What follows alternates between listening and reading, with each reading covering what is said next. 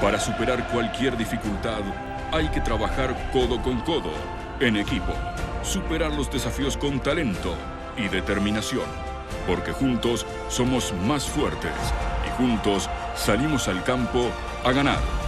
BKT y la Liga, equipo ganador.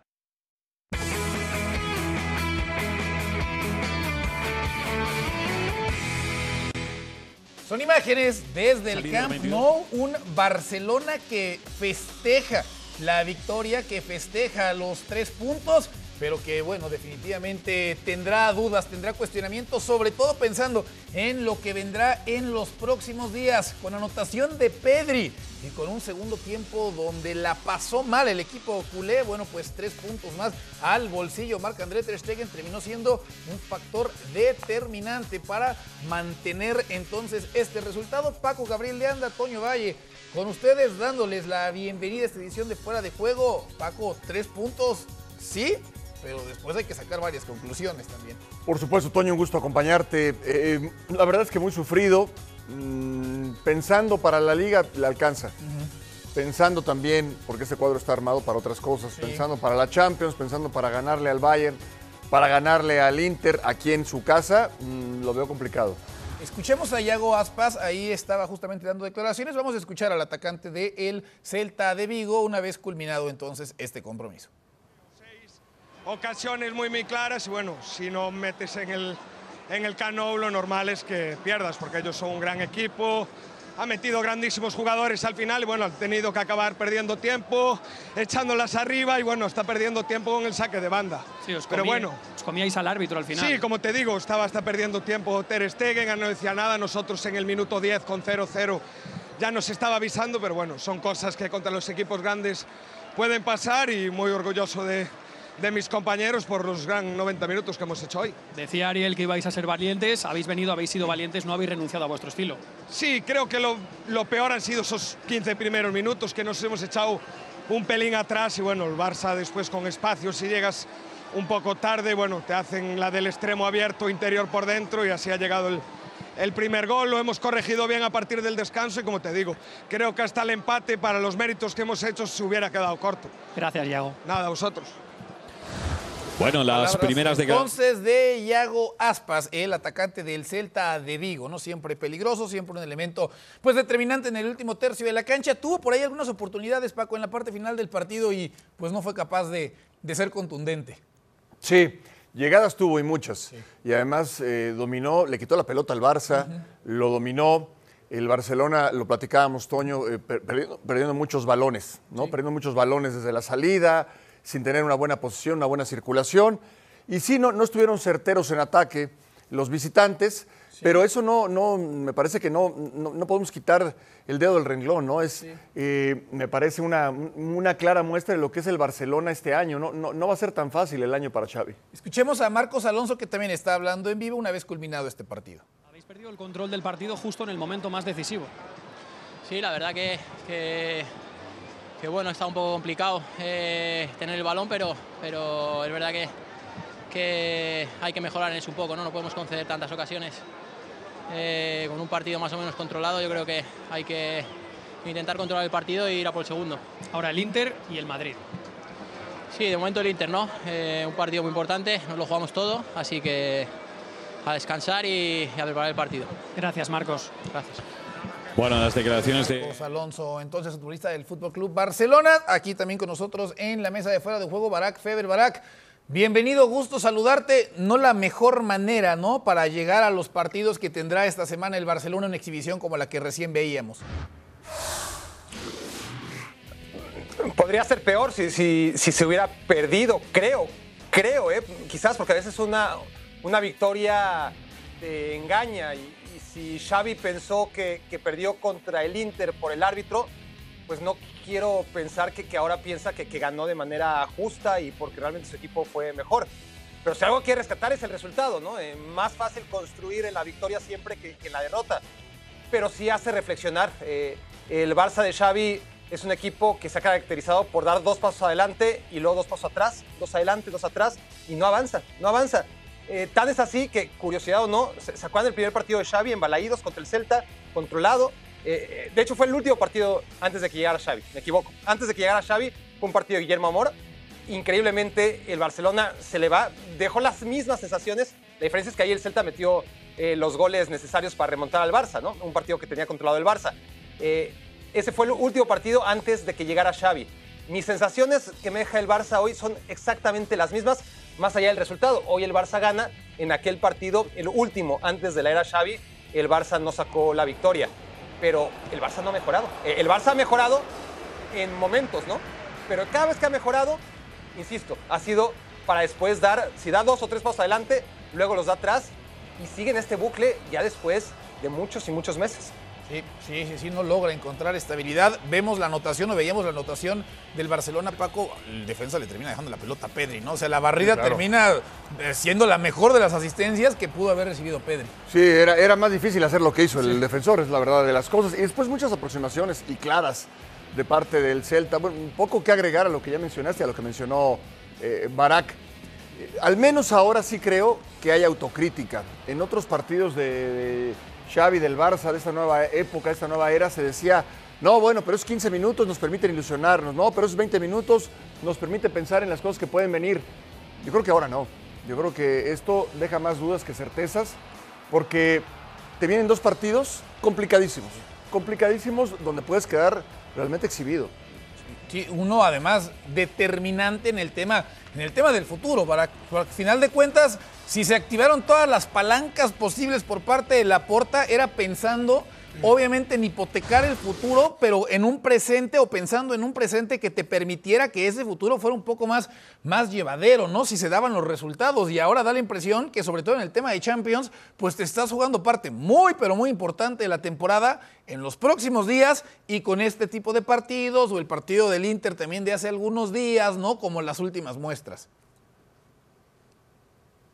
Sí, a ver, yo creo que eso ya es parte de un análisis mucho más profundo. Yo creo que el Barcelona está sentenciado económicamente eh, a, mediano plazo, independientemente, o sea, yo no creo que, ganar la Champions hipotéticamente le salvaría de su destino, pero, pero qué lejos está de ganar la Champions, qué lejos está de ser un contendiente a la Champions y qué lejos está de pasar octavos de final de la Champions. Imagínate qué bajo ha caído el listón del Barcelona para que por segundo año consecutivo, hoy, aunque tenga las posibilidades intactas, aunque si gana los puntos que le quedan en el camino, avanzaría a octavos de final. Hoy la sensación es que el Barça otra vez no se va a meter a octavos de final. Y si no le gana al Inter de Milán, entonces ya no solamente va a ser la sensación, sino ya va a ser depender además eh, un hipotético empate, digamos, ¿no? Ya, ya no solamente es lo que puede hacer el Barça, tenerle que ganar al Bayern en el último partido, sino esperar también que el Inter descalabre. Es decir, es una situación complicada ciertamente y el asunto económico y lo que ha hipotecado y las palancas y, pensábamos el año anterior que, el Barça no tenía solución y de todas formas en este mundo que, es muy difícil de explicar, el Barça sacó dinero para comprarlo y, darse la vida que no se debería permitir y aún así, otro año más, pues estamos llegando ya a mediados de octubre y, el Barça, lo que te digo, ¿no? E, e, el tema es ese, que, al final está colocado donde estaba, ¿no? Ni, ni adelante ni atrás y eso tiene que ser preocupante, más allá de lo que dices, evidentemente, que hay una inversión de, por medio increíble en un equipo que además no tiene con qué invertir. Una cosa es que el City invierta, ¿no? Y, y puede perder, que el City no pierde, pero imagínate que el City perdiera dinero o el Chelsea tiene para quemar dinero. El Barcelona, ¿no? Sí, sí. Y por otra parte, a ver, habrá de pronto quien diga, a ver, pero el líder de la Liga de España se llama Barcelona, Paco. O sea, sabiendo que a final de cuentas es hasta que termine la temporada, ¿no? Y lo más importante, y, poca gente recordará lo que pasa en estas jornadas. Pero ahorita, o sea, Xavi perfectamente podría decir, a ver, señores, sí, pero mi equipo es líder, ¿no? O sea, algo he de estar haciendo bien que mi equipo duerme en la parte más alta de la clasificación. Bueno, puede decir muchas cosas. Ha dicho que el arbitraje, ha dicho que el equipo va de menos a más, que hay muchos eh, factores como para ilusionarse. Yo creo que él lo sabe mejor que nadie. Y en la liga eh, le alcanza porque con partidos como este, a un equipo como el Celta te alcanza para ganarlo. No te va a alcanzar contra el Inter, no te va a alcanzar contra el Bayern Múnich. Esa es la verdad de las cosas. Y aquí el tema es que este plantel no está hecho solamente para ganar la liga, sino para competir en todo, en todo, absolutamente todo. Y hoy solo le alcanza para competirle apenas al Celta y, y ganarle. ¿no? Yo creo que hay mucho, mucho por reflexionar Estoy seguro que Xavi lo tiene muy claro. está en el Camp Nou, Moisés Llorens, a quien saludamos con muchísimo gusto. Moy, fuerte abrazo, impresiones que quedan ¿no? en este escenario una vez que termina el partido, y es cierto, se lleva el Fútbol Club Barcelona la victoria, pero uno no puede dejar de lado el, el sufrimiento, sobre todo en la segunda parte. ¿Cómo están las cosas en el Camp Nou después de este partido?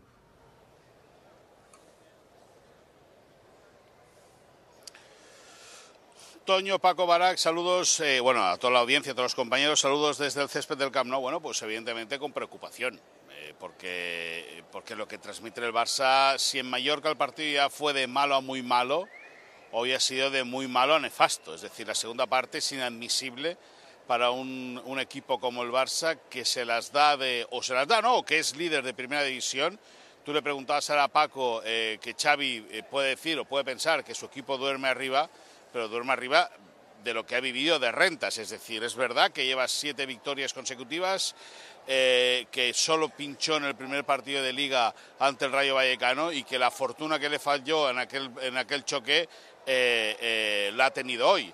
Es verdad también que los remates del Celta son siempre anulados por posición antirreglamentaria, sobre todo los del tramo final del partido, pero la sensación es que el Barça ni ha jugado, ni ha controlado, ni ha dominado, ni se ha sentido cómodo sobre el terreno de juego. Pueden ser excusas o pueden poner las eh, eh, eh, excusas que quieran, pero la verdad es que el Barça no está transmitiendo eh, en los últimos partidos esa frescura, esa alegría, esa emoción que sí que nos dio en los primeros partidos del campeonato. ¿A qué le podemos atribuir, Moy, esa baja que ha venido teniendo el Fútbol Club Barcelona partido tras partido prácticamente?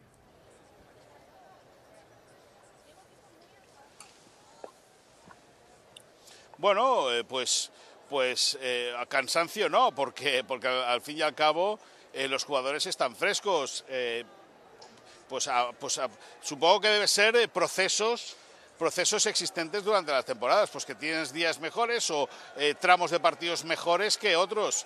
Y el Barça hoy es verdad que arranca bien, pero y con, y con 16 minutos se pone en ventaja en el marcador, pudo incluso hasta tener más ventaja, pero es que si no me equivoco, si no me falla la memoria, desde el gol de Pedri hasta la segunda parte, que hay un remate que para Marchesín en un golpeo entre los tres palos, el Barça no ha rematado más a portería, es decir, eh, y así no se puede pelear ni por meterte en octavos de final de la Champions League, ni, por, o, ni puedes aspirar a ganar un título de liga, es decir, eh, eh, habrán excusas, habrá...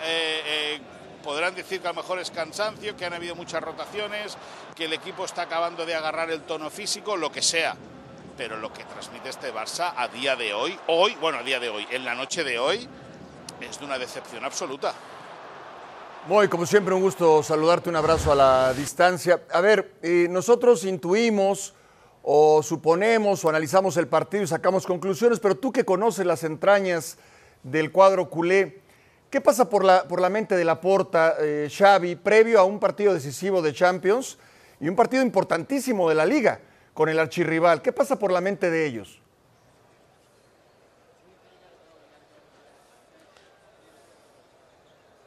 Bueno, eh, lógicamente en la cabeza de Xavi pasa que quedar eh, apeado de la Champions en la fase de grupos sería el primer fracaso de la temporada por, porque la inversión que ha hecho el club para reforzar el equipo y para, y para poder darle eh, soltura al proyecto, que lógicamente no está hecho para ganar la Champions League, pero tampoco estaba programado que cayeses en la fase de grupos de, de, de la Champions. Eso por un, por un costado. Y luego ir al Bernabéu, bueno, vas líderes, eh, son tres puntos, es, es verdad que queda mucho campeonato, pero la solidez que está transmitiendo el Madrid a día de hoy, con esta sensación de de, frialdad, ¿no? de desasosiego en el juego del Barça, pues puede hacer, que, puede hacer pensar o puede llevar a pensar a muchos que el Madrid puede ganar el campeonato de liga con cierta solvencia. Y eso, evidentemente, a la porta que ha arriesgado tanto durante el, eh, el, mercado de verano, activando palancas, vendiendo activos del club para poder reforzar el equipo, básicamente, eso para poder reforzar el club y para poder salvar el presupuesto y que no entrase en pérdidas, lógicamente a la porta no le haría ninguna gracia que el Barça fuera al Bernabéu el próximo, el próximo domingo, que haya eliminado y que anteriormente hubiese perdido con el con Inter Milán, que evidentemente hay que, hay que jugar los dos partidos. El Barça va a salir a morder en los dos, pero lo que transmite el equipo yo creo que no da para, para ser muy, muy ambicioso. Muy para dejarte ya en libertad, decía Xavi en los últimos días, ¿no? No quería pensar en partido como o en partidos como el del Inter o el del Real Madrid, tenía la mente puesta en el duelo contra el Celta. Perfecto, ya pasó este partido. Hay que poner la cabeza entonces en los duelos que vienen más adelante. En el tema de los lesionados, porque tiene varios, y sobre todo del cuadro bajo, ¿alguno que se apunte como para poder reaparecer en los próximos días? Sí,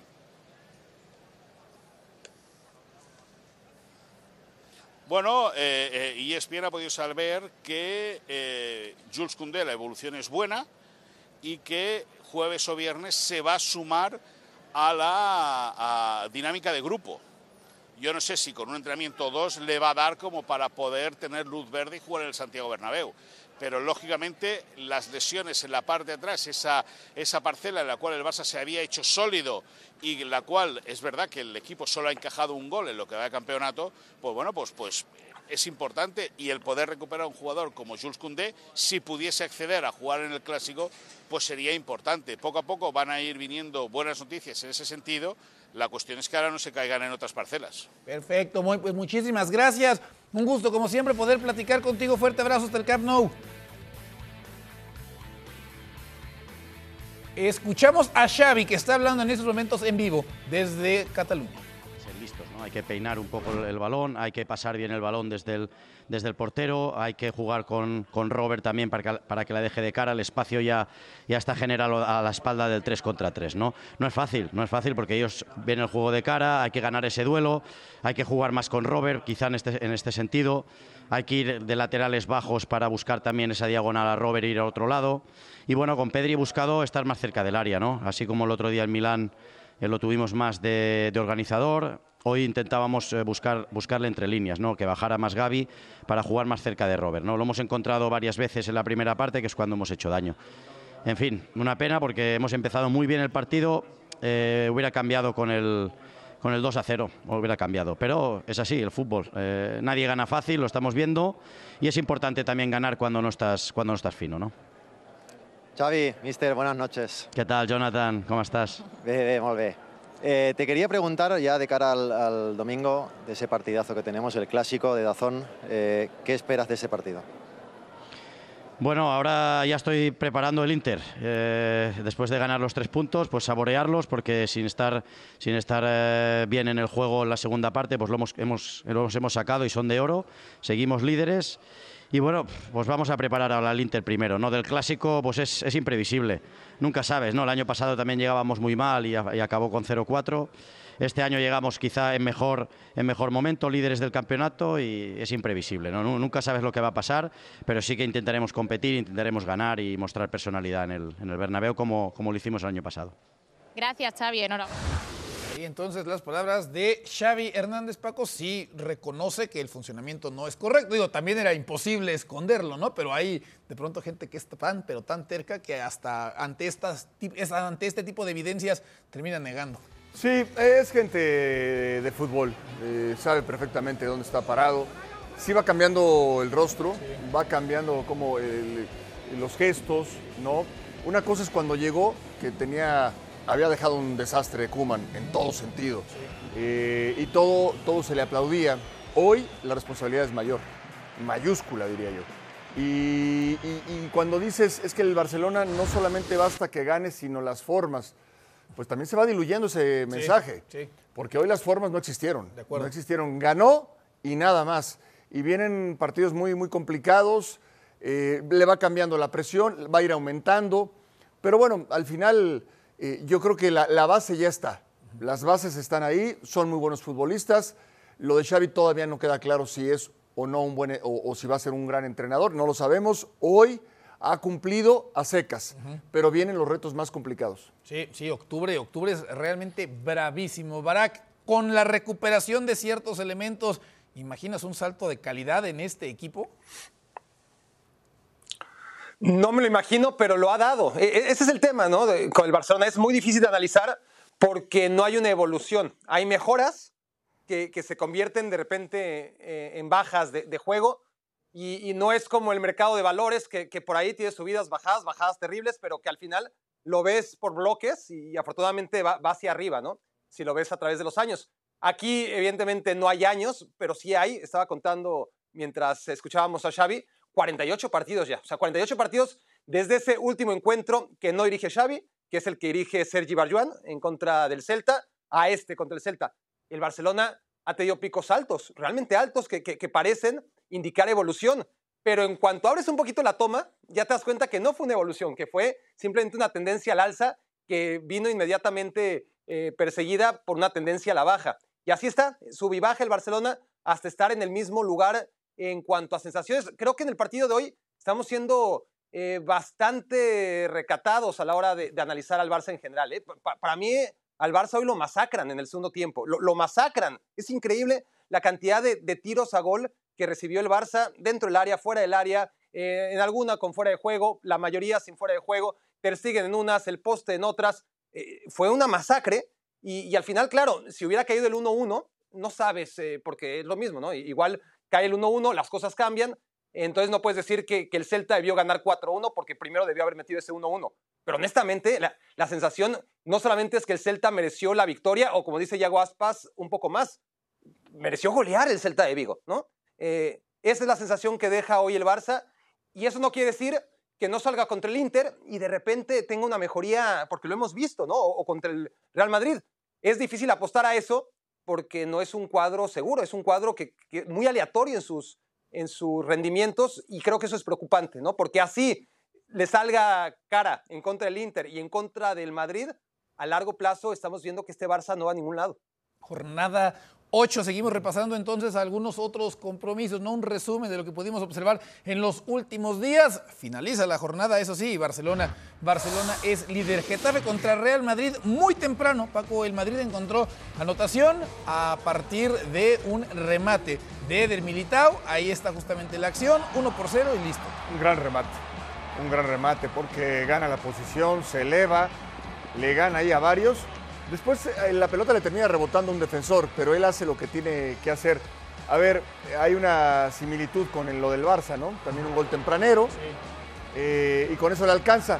Pero no sufrió tanto el Real Madrid. Esa es la verdad de las cosas. Y la otra, el Real Madrid tiene un crédito que no tiene el Barça. Esa es la diferencia, ¿no? Sí, sí, sí. Y que está obteniendo tanto en Liga como también está obteniendo en Champions, ¿no? Con, con paso perfecto. El Madrid llegará más tranquilo. Y bueno, pues tres puntos más, ¿verdad? Que en ese momento le representaban presión al Barcelona porque le había arrebatado la cima de la tabla. Y bueno, es, es un tema ese, obviamente, pero son eh, asuntos que no interesan a futuro. Es el presente en el que sí, ves la tabla y el Barça está encima de, del Real Madrid. ¿Quién se va a acordar o a quién le va a interesar? Ya no hablemos al final de la temporada, cuando estemos en la jornada 25, cómo iban tras 8, 9 o 10 u 11 jornadas. A, nadie, ¿no? Analizamos el presente y es muy difícil explicar cómo el Barcelona tiene un solo gol en contra, ¿no? Pero lo tiene. Y esa es una realidad que por más que podamos argumentar que, se han dado muchos factores para permitir que esa casualidad eh, se manifieste, pues matemáticamente el Barça ha recibido un solo gol. También yo me acuerdo, o mucho me equivoco, o el Madrid llegó con un punto de ventaja sobre el Barcelona en aquel clásico que se jugó un lunes en contra del Barça en el Camp Nou, ¿no? Eh, y llegaba como líder, creo que el Real Madrid. Y si yo llegaba como líder, llegaba un puntito abajo, llegaban muy similar los dos. Y, recordemos cómo acabó ese partido, porque la realidad del Barcelona de Guardiola era otra, muy distinta a la del Madrid que estaba construyendo Mourinho. La, no estoy diciendo aquí ni presagiando que va a haber un 5-0 a favor del Madrid, no se ilusionen, porque está muy lejos también el Madrid Ancelotti de aquella excelencia que sí tenía el Barça de Guardiola. ¿no? Escuchemos reacciones del Real Madrid una vez terminado el partido del día de ayer contra Getafe. Bien, y creo que lo hemos controlado bien desde el principio. Es verdad que nos ha ayudado a abrir el marcador pronto. Después lo hemos controlado. Ha faltado poco para eh, acabarlo el partido. Lo hemos tenido vivo eh, hasta el final. El equipo ha cumplido, sobre todo hemos sido muy sólidos en el balón largo, donde ellos eh, empujaban mucho. Militao, Rudiger han, hecho un buen partido. Ah, muy bien Militao, muy bien Rudiger. Creo que Suamení ha hecho un buen filtro en frente a los dos delanteros.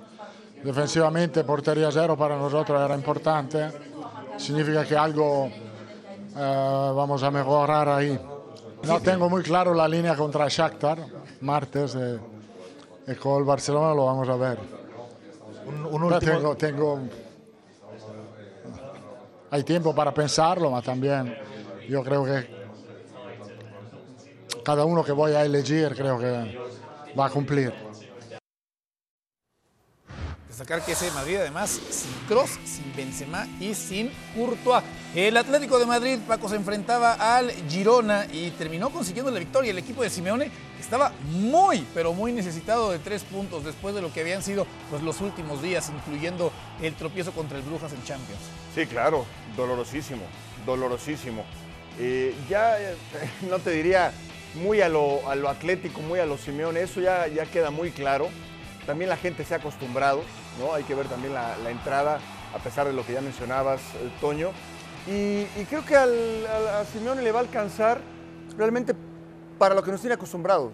O sea, realmente no, no, no, terminó por dar un salto de calidad este equipo de Simeone. En ningún momento, eh, a pesar de llegar a finales de Champions, de ganar la liga, no ha sido un equipo que se convierte en un protagonista para mí, de verdadero poder tanto en Liga, aunque la ha ganado, y, en Champions. Yo creo que eh, las horas del Cholo Simeone, así lo hemos dicho muchas veces, eh, se escucha eh, fuerte, ¿no? Pero yo creo que ya va a ser la última temporada de, Simeone a cargo del Atlético. ¿Esta temporada es más amenaza para el Madrid? ¿Este Atlético de Madrid, Barak, o el Barça? Que, otra, hoy, hoy, estás fino con las preguntas, me estás haciendo pensar. Para que veas, para que veas. No, no, es que no veo a ninguno de los dos, pero, pero sí, sí veo al Barça más capacitado que, el Atlético de Madrid. Es decir, porque el Barça, dentro de esa inconsistencia que, ya hablamos, pues todavía se puede apelar a que esos puntos altos eh, sean este, más consistentes y, además ya tiene un colchón de puntos que no tiene el, Atlético de Madrid. El Atlético de Madrid eh, es un equipo que creo que lo define bien Paco Gabriel cuando, cuando dice que no da para más ya para, para pelear, para, para atragantarse en ciertos partidos a sus rivales, pero sobre todo para que cualquier rival, cualquiera, la atragante al Atlético de Madrid, así sea un Girona recién ascendido que le quita la pelota. No es que al Atlético de Madrid le interese en, absoluto, pues sí se sentía un Girona en campo del Atlético muy, muy cómodo. ¿Qué pasa? Que el Atlético de Madrid en este partido tiene todo a favor. Eh, se encuentra con un gol muy rápido en contra de la dirección que tenía el partido en los primeros cinco minutos. Aparece Correa, gol. En el segundo tiempo empieza también y a la primera de cambio, regalo absoluto, envuelto, ¿no? El, portero y lo aprovecha Correa, que, que por algo vas y presionas al portero y, lo hace Correa y lo hace muy bien. Pero honestamente el partido del Atlético es flojo, muy, muy flojo, pero tampoco aspira más, es decir, porque se le dio todo a favor. El problema es que en la mayoría de los partidos no tienes la suerte que, que le sobró en contra del Girona. El Atlético que es cuarto lugar de la tabla, veíamos al Atlético de Bilbao empatando con el Sevilla en la que fue la presentación de Jorge Sampaoli, ¿no? El retorno de Sampaoli, anotación de Oliver Torres y Miquel Vesga, por cierto, en ese uno por uno. Y mañana cierra actividad el Mallorca de Javier Aguirre estará viéndose las caras contra el conjunto de el Elche. Así que el Mallorca que ha tenido un buen arranque de temporada, Paco es lugar 12 de la tabla, ¿no? Ahí ha tenido buenas exhibiciones, ¿no? Justamente este partido contra Barcelona, donde también le faltó un poco de contundencia al Mallorca y bueno, pudo haber conseguido cuando menos un, un empate, pues se va a medir a un Elche que es último lugar de la tabla, oportunidad para, para sumar de tres. Sí, bueno, a ver un poco, un poco lo, de lo del Atlético con Simeone es el Mallorca con Javier. Realmente sabes lo que va a pelear y sabes hasta dónde puede llegar y muy a su estilo, ¿no? Eh, no, se va a salir del script, Javier, jamás. No lo ha hecho ni lo va a hacer y le está alcanzando. Le está alcanzando para el objetivo que es permanecer en primera división y, vaya, también incomodar a, a uno que otro, ¿no? Sí, tiene dos triunfos hasta el momento en la temporada, buscando entonces ese tercer triunfo y usted lo puede ver a través de la señal de ESPN Plus este lunes, 2.30 de la tarde, tiempo del este, a las 11.30 de la mañana del Pacífico. Tendremos fuera de juego previo al medio tiempo y post el compromiso para que no se lo pierdan. Llegando a la parte final entonces de esta edición de Fuera de Juego. Paco, muchísimas gracias. Gracias, Toño. Saludos. Un abrazo, Barak. Barak, muchísimas gracias.